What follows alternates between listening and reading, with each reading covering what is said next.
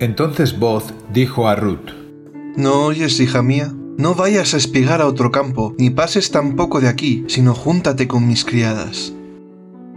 Fíjate en el campo que siguen y síguelas. ¿No he mandado yo a los criados que no te molesten? Y cuando tengas sed, ve a los cántaros y bebe del agua que saquen los criados. Ella entonces cayó sobre su rostro, se postró en tierra y le dijo, ¿Por qué he hallado gracia ante tus ojos para que te fijes en mí, siendo yo una extranjera? Y respondiendo voz le dijo, He sabido en detalle todo lo que has hecho con tu suegra después de la muerte de tu marido, y cómo abandonaste a tu padre y a tu madre, y la tierra de tu nacimiento, y has venido a un pueblo que no conocías. Recompense Yahvé tu obra, y tengas un cumplido galardón de parte de Yahvé, el Dios de Israel, bajo cuyas alas has venido a refugiarte. Y ella dijo, Halle yo gracia a tus ojos, Señor mío, porque en verdad me has consolado y has hablado al corazón de tu sierva, aunque no sea ni como una de tus criadas. A la hora de comer, le dijo voz, Acércate aquí y come del pan y moja tu bocado en el vinagre. Entonces ella se sentó junto a los segadores, y él le dio grano tostado, y ella comió hasta que se sació y le sobró. Luego se levantó a espigar, y voz ordenó a sus criados, diciendo, Hasta en medio de las gavillas podrá espigar, y no la habéis de avergonzar. Incluso dejaréis caer para ella algo de los manojos, y lo abandonaréis para que ella lo espigue, y no la reprendáis. Así espigó ella en el campo hasta el atardecer, y desgranó lo que había espigado, y fue como un efa de cebada. Se lo cargó y marchó a la ciudad, y su suegra vio lo que había espigado. También sacó de lo que le había sobrado de la comida después de haberse saciado, y se lo dio. Entonces su suegra le preguntó, ¿Dónde has espigado hoy? ¿Dónde has trabajado? Bendito sea el que se haya fijado en ti. Y ella declaró a su suegra con quién había trabajado y añadió, El nombre del varón con quien he trabajado hoy es Voz. Dijo entonces Noemí a su nuera, Bendito sea él por el Señor, pues nunca ha negado su misericordia ni a los vivos ni a los muertos. Le dijo además Noemí, Ese varón es nuestro pariente, uno de nuestros parientes más cercanos. Entonces Ruth, la moabita, dijo, Además, me ha dicho, júntate con mis criadas, hasta que hayan acabado toda mi cosecha. Y Noemí respondió a su nuera Ruth, Bueno será, hija mía, que salgas con sus criadas para que no te maltraten en el campo de otro. Así pues, tuvo estrecha compañía con las criadas de voz, y espigó hasta que se acabó la siega de la cebada y la siega del trigo, pero habitaba con su suegra. Pasado domingo nos adentrábamos en el capítulo 2 y nos fijábamos en Ruth, en sus decisiones, en su forma de actuar, en su iniciativa, en su trabajo, en su determinación por proveer a Noemí con todo aquello que necesitaba, dado que se había comprometido con ella ah, durante el capítulo 1 y se había comprometido con su destino y ahora estaba en la responsabilidad de proveer para su suegra. Pero cuando avanzamos en el, en el capítulo, en ese segundo capítulo, tenemos otro protagonista, un nuevo actor en escena, un personaje introducido en esta segunda temporada de la serie, una novedad, algo que no esperaríamos. Bueno, algo que no esperaría Ruth, porque lo que es eh, el autor del libro de Ruth ah, nos va a informar puntualmente. De hecho, el primer versículo del capítulo dice, tenía Noemí un pariente por parte de su marido, hombre de mucha riqueza de la familia Elimelech, cuyo nombre era Boz. Y os decía el otro día que realmente la acción del segundo capítulo empieza en el segundo versículo. Es una especie de paréntesis literario en el que el autor nos informa de que existe esa persona. Simplemente lo deja ahí. Parece inconexo, pero es una información precisa que irá conectándose poco a poco con el relato. Es un hilo suelto que va a ir entretejiéndose con el resto del relato hasta la consecución de la historia. Solo dos versículos más tarde tenemos a Ruth ya espigando en el campo, curiosamente, de Voz, este hombre que ha sido mencionado. Otro versículo más tarde, el mismo voz aparece en escena. Otro versículo más tarde, eh, después de una pequeña conversación con, con el responsable de los segadores de su campo, Voz va a tomar la iniciativa de acercarse a Ruth y empezar a hablar con ella. Los siguientes nueve versículos de este capítulo, desde el 8 hasta el 16, van a ser el eje de nuestro mensaje de hoy. En ellos hay cuatro conversaciones que, vamos a parar a mirarlas. Tres de ellas son de voz con Ruth y la cuarta es de voz con sus segadores. De estos nueve versículos, siete versículos completos son las palabras de voz de este rico terrateniente. A través de él, la historia va a dar un giro totalmente inesperado. Antes de adentrarnos en estas conversaciones, quiero que te metas en la historia, quiero que escuches las palabras de voz desde los oídos de Ruth. Para esto, para acercarte al valor original de estas palabras en la mente o en el corazón de Ruth, tienes que echar mano a la imaginación. Pero es posible que hayas vivido alguna etapa de tu vida ah, en la que hayas estado agotado, o en la que hayas sentido soledad, o en la que no hayas tenido recursos, o en la que no hayas tenido amigos, o en la que no hayas visto futuro, que no hayas tenido expectativas, alegría, esperanza.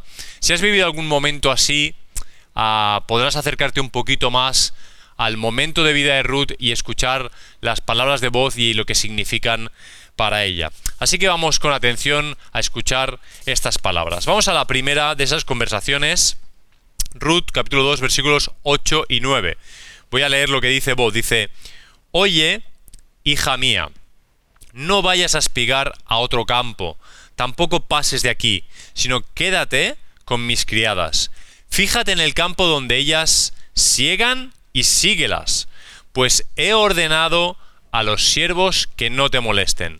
Cuando tengas sed, ve a las vasijas y bebe del agua de la que sacan los siervos. Tal como abre su boca, percibimos en voz un tono paternal, cariño, amabilidad.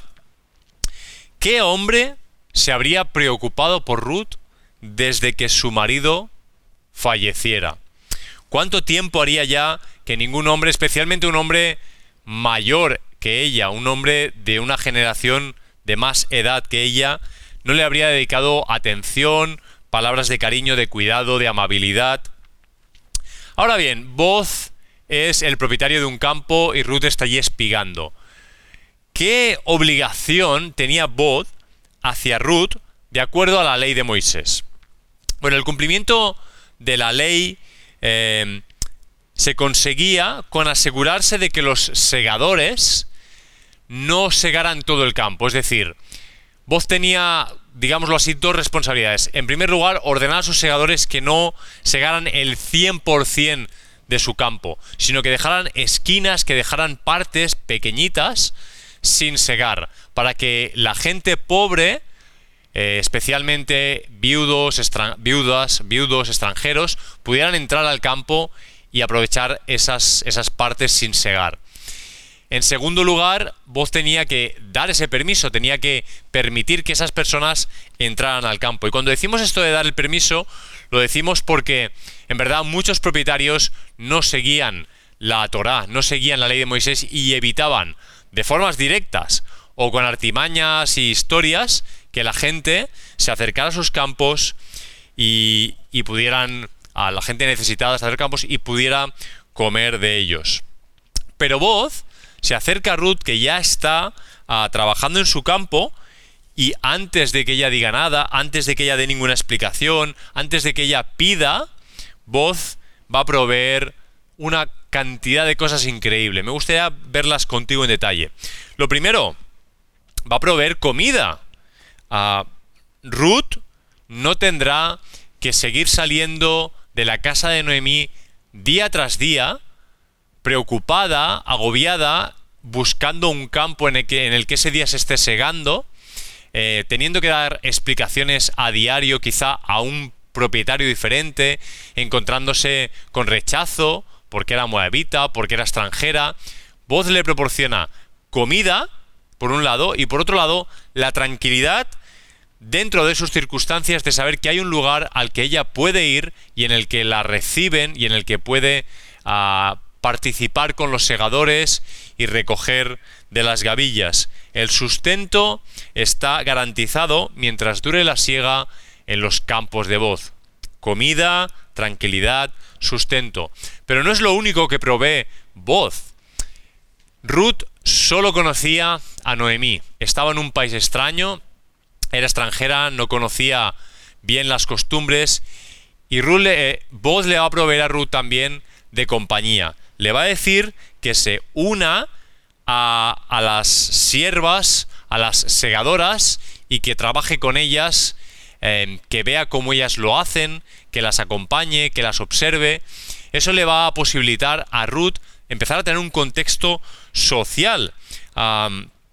ni podemos imaginar qué sentimiento de soledad tendría esta chica desde hacía un montón de tiempo, desde quizá desde que Orfa las abandonó y estaba solo, sola completamente con su suegra, en una cultura ajena, en un ambiente incluso muchas veces hostil para ella. También el hecho de ir acompañada y de ir con las segadoras de voz le, ofrecía también guía orientación, porque no sabemos si ella jamás había trabajado en el campo de esa manera. Ahora solo tenía que seguir a las criadas, hacer lo que ellas hacían, aprender de ellas.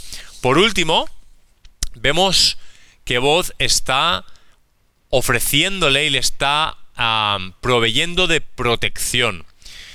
¿Qué razones podían llevar a los criados o a los segadores de voz a molestar a Ruth?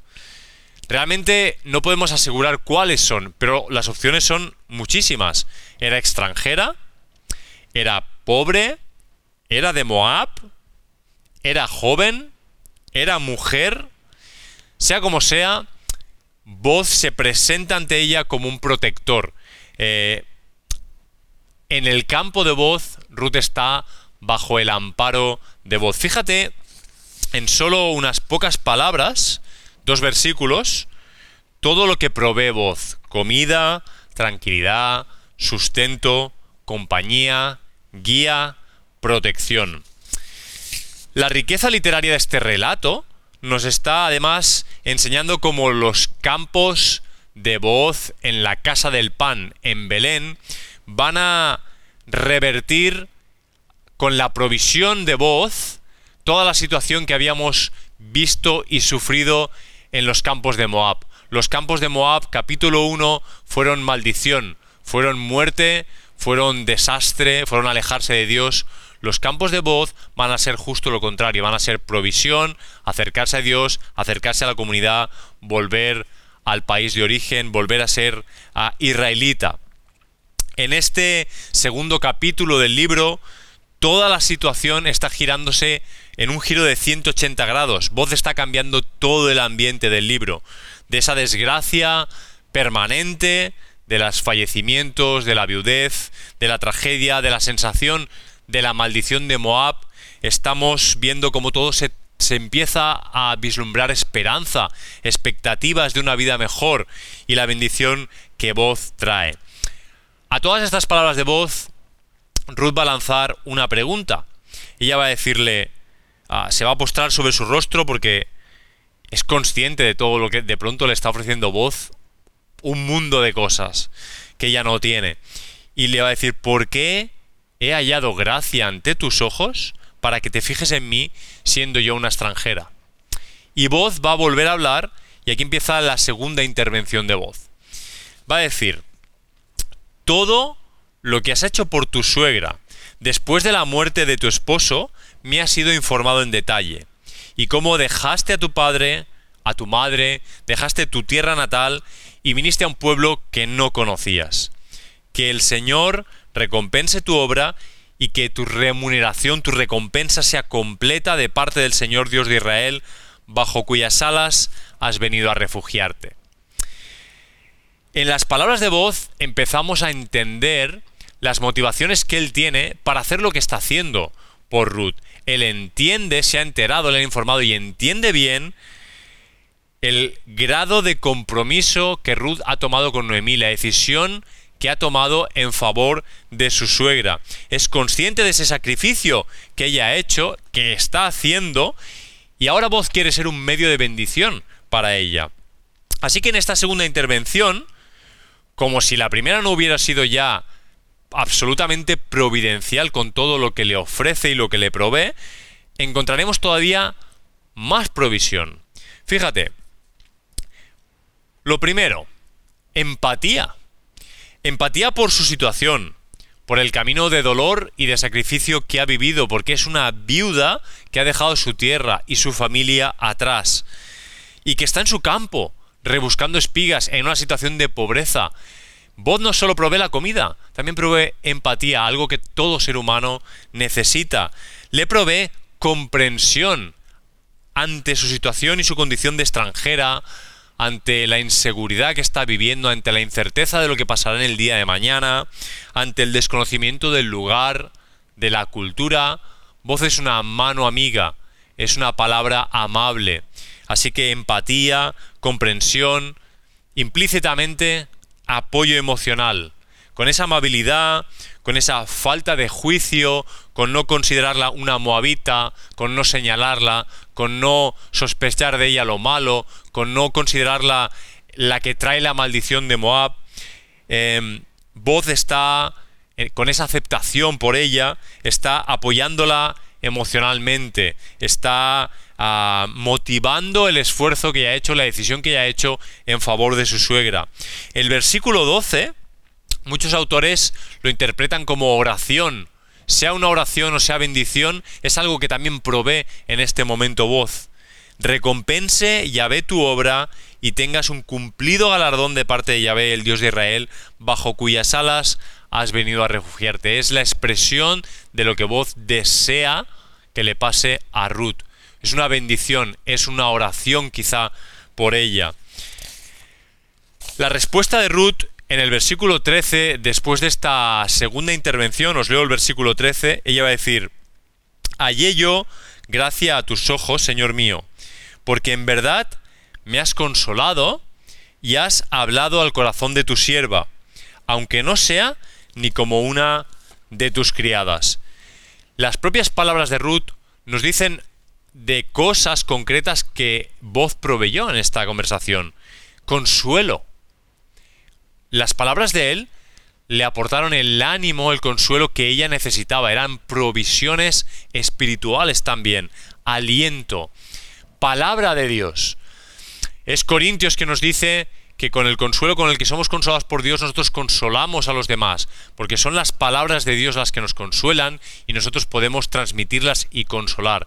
Ese consuelo es una palabra de Dios de voz para Ruth, también es provisión de Él. Y aún en este segundo speech de voz, en este segundo discurso, lo más importante que Él provee es reconocimiento. Pero esto merece un, poquito más de detalle, una explicación más amplia. Si recordáis, esta segunda intervención de voz parte de una pregunta de ella. Ella pregunta, ¿por qué he hallado gracia ante tus ojos para que te fijes en mí siendo extranjera? Para comprender bien el sentido de esta pregunta y de la respuesta que voz va a dar, debemos sumergirnos un poquito en el vocabulario hebreo que está escondido detrás de todas estas palabras, porque hay un juego de palabras muy interesante. ese verbo fijarse y esa palabra extranjera forman una figura literaria, una literación, tienen un sonido parecido en hebreo, hay un juego de palabras que está haciendo el escritor. La palabra anoki y la palabra nakar son palabras que tienen las mismas raíces en hebreo. La primera, Anoki extranjero, muy curiosamente, en el mundo hebreo un extranjero era alguien reconocible, es decir, eh, la etimología de la palabra extranjero era alguien que tú veías y podías reconocer. Vuelve a lo que comenté el domingo pasado sobre los pueblos. ¿Sabes cómo son los pueblos? Cuando en un pueblo todo el mundo es del lugar, un extranjero llama la atención enseguida, es visible, es reconocible. Así yo va a existir esa palabra extranjero en el contexto hebreo. La segunda palabra, nakar, es reconocer, ver a alguien, interesarse por él o por ella, conocer quién es. Estas palabras, curiosamente, también están emparentadas con la palabra Naví, que es la palabra que el hebreo usa para profeta. En realidad, Naví significa vidente, aquel que ve, es la palabra profeta. Te, voy a, te lo voy a ilustrar con un ejemplo de una película. La película Avatar de James Cameron narra una historia futurista, seguro que muchísimos de vosotros la habéis visto, en la que los seres humanos quieren un mineral que necesitan y que está en un planeta llamado Pandora, pero resulta que en ese planeta vive una raza que se llaman los Navi.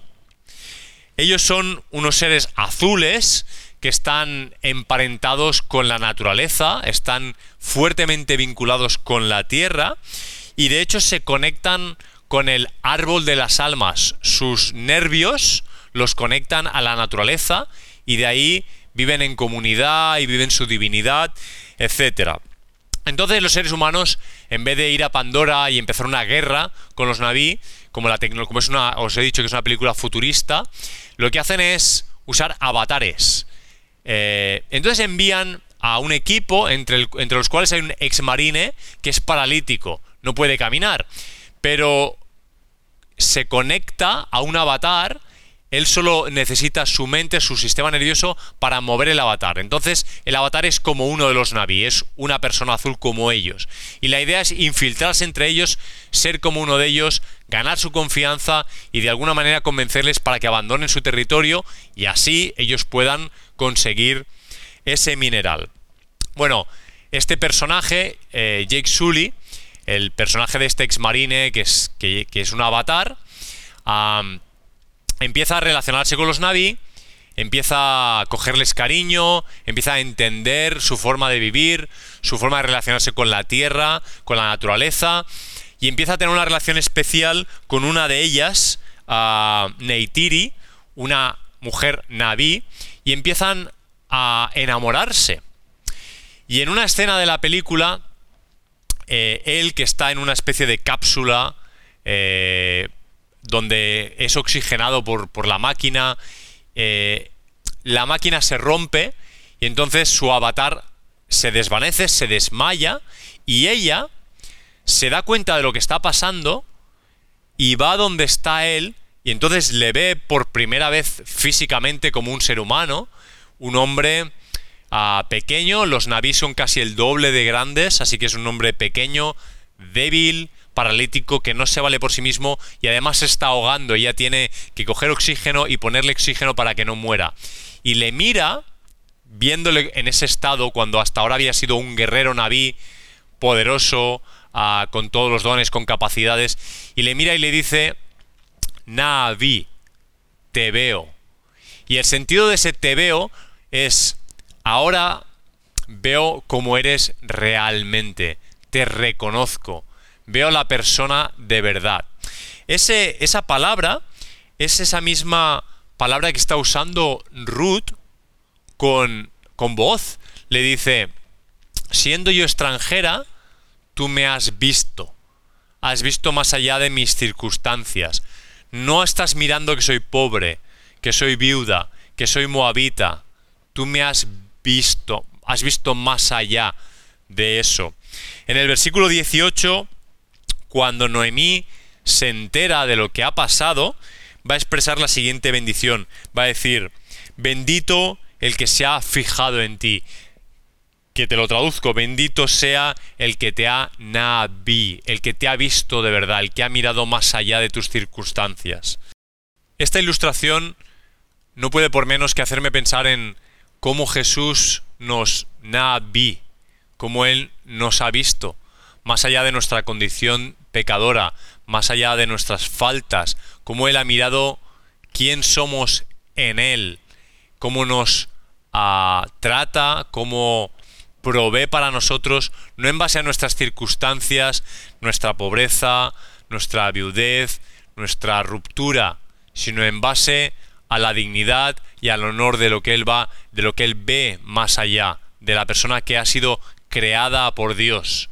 Y también me hace pensar en cómo nosotros naví a los demás, cómo miramos a los demás, si los miramos de acuerdo a su condición, a su pecado, a su ruptura, a sus circunstancias, o si vemos más allá. ¿Estamos viendo a la pobre o estamos viendo a Ruth, una hija de Dios? ¿Estamos viendo a la viuda, a la que sufre, a la maldita? ¿O estamos viendo a Ruth, aquella a la que Dios ama?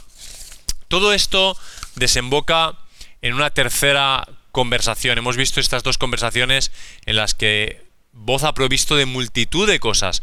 Pero llega la hora de comer ese día y dice el texto así, te lo leo. Dice, ven acá, le vuelve a decir voz a Ruth, por tercera vez le habla, ven acá para que comas el pan y mojes tu pedazo de pan en el vinagre, en el vino. Así pues, ella se sentó junto a los segadores, él le sirvió grano tostado y ella comió hasta saciarse y aún le sobró. Llega la hora de comer, un momento muy incómodo para alguien que no tiene nada de comer, cuando todos los demás tienen comida. Una situación ah, desagradable, pero Voz no va a esperar a que Ruth se sienta mal. Va a invitarla a la mesa que él mismo comparte con sus segadores. La generosidad de Voz no ha acabado todavía, no tiene fin. Mira, en la cultura hebrea, compartir mesa tiene un significado muy profundo y puedes recordar todas las escenas de Jesús compartiendo mesa con pecadores, con publicanos, porque el sentido de compartir la mesa es un sentido de comunión y de amistad. La mesa solo se compartía con la familia y con los amigos, y aparte de eso, con aquellos que tú querías que fueran tu familia y tus amigos. En el mismo momento en el que compartías la mesa, lo ponías todo, ponías a todo el mundo en la condición de igualdad. Todos en la misma mesa, con una comunión honesta de iguales, en lo que todos compartían la misma comida, el mismo pan, el mismo vino, la misma conversación.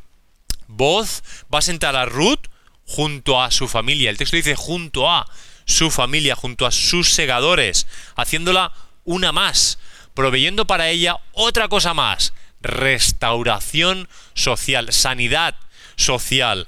A esta viuda extranjera, pobre, está sentando una moabita en la mesa de los israelitas. Está proveyendo integración para esta joven, derribando las barreras étnicas, culturales, sociales, religiosas.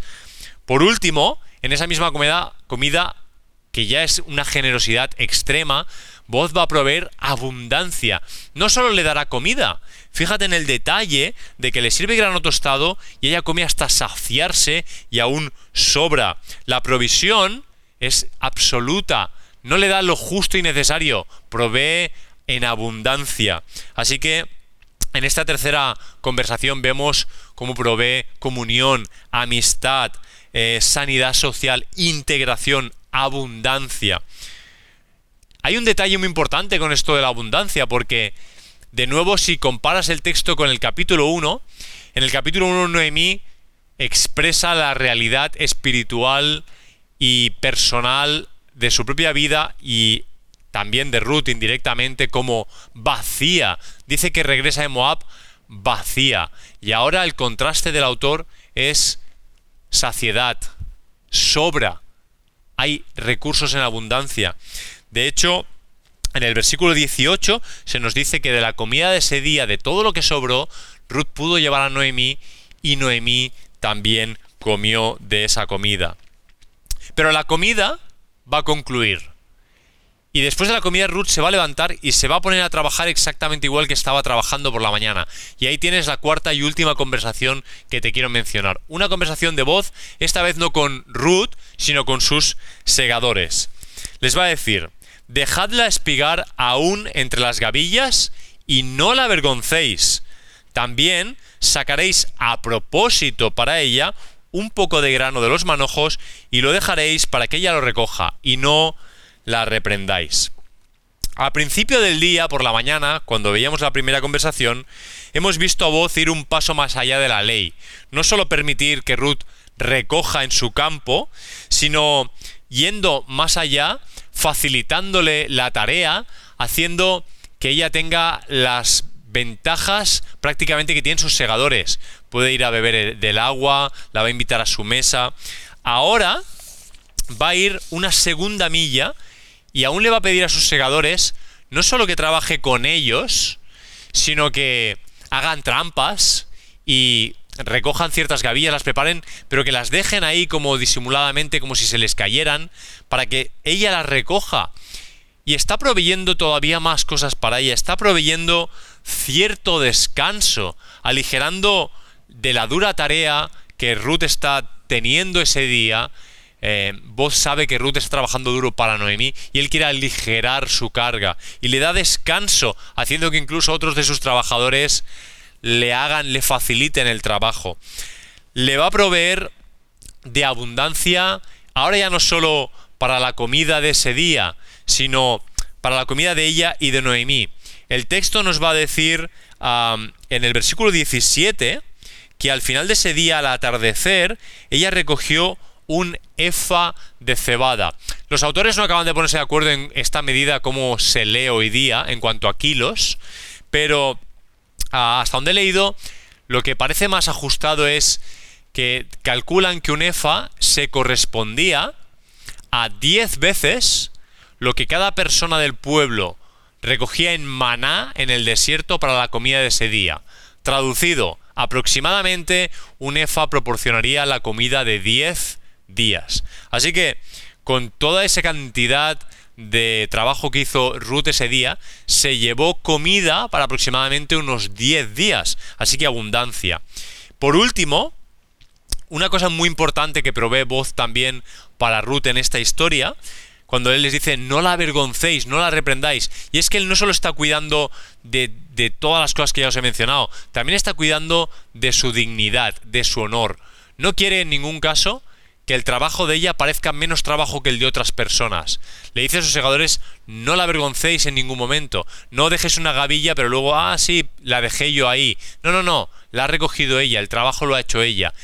Ruth se fue a su casa ese día convencida de que había trabajado duro y que había trabajado honesto. Y fue así, pero en ningún caso se hubiera llevado un EFA de producto si vos no hubiera hecho todo lo que hizo por ella. Acercándonos hacia el final, me gustaría hacer dos reflexiones contigo. La primera es que vos en esta historia es un, es un tipo de Jesús. Es un ejemplo que nos recuerda a Jesús mismo. Mira, voz invita a Ruth a trabajar en su campo. El maestro nos invita a trabajar también en su campo. Nos acompaña Jesús cada día de nuestra vida, como vos lo ves ahí acompañando a sus segadores, sentado a la mesa. No es simplemente ellos trabajando, Él está presente ahí con ellos. Voz asume la protección, el amparo de Ruth. Jesús nos ampara, Él nos protege, Él ha asumido nuestra protección también. Vemos a voz consolando y alentando el corazón de Ruth con sus palabras. Jesús nos consuela, nos anima a través de su Espíritu Santo, el consolador, la palabra de aquel que nos consuela. Por último, Jesús nos está estableciendo en una familia, en una comunidad, en su comunidad, de la misma forma en la que ves a voz introduciendo a Ruth en su comunidad, de nuevo en el pueblo israelita, en su familia, entre sus trabajadores. Pero no solo vemos en voz a un tipo de, de Jesús y eso nos hace reflexionar sobre él, también es importante que nos lleve a una autorreflexión, a que nos miremos en el espejo de voz. ¿Qué tipo de proveedor estás siendo tú? ¿Estás conformándote o limitándote a cumplir con la ley de Dios? Que está bien, ni siquiera había montones de propietarios de campos que no, no la seguían la ley de Dios. Pero Él no se conforma con solo seguir la ley de Dios.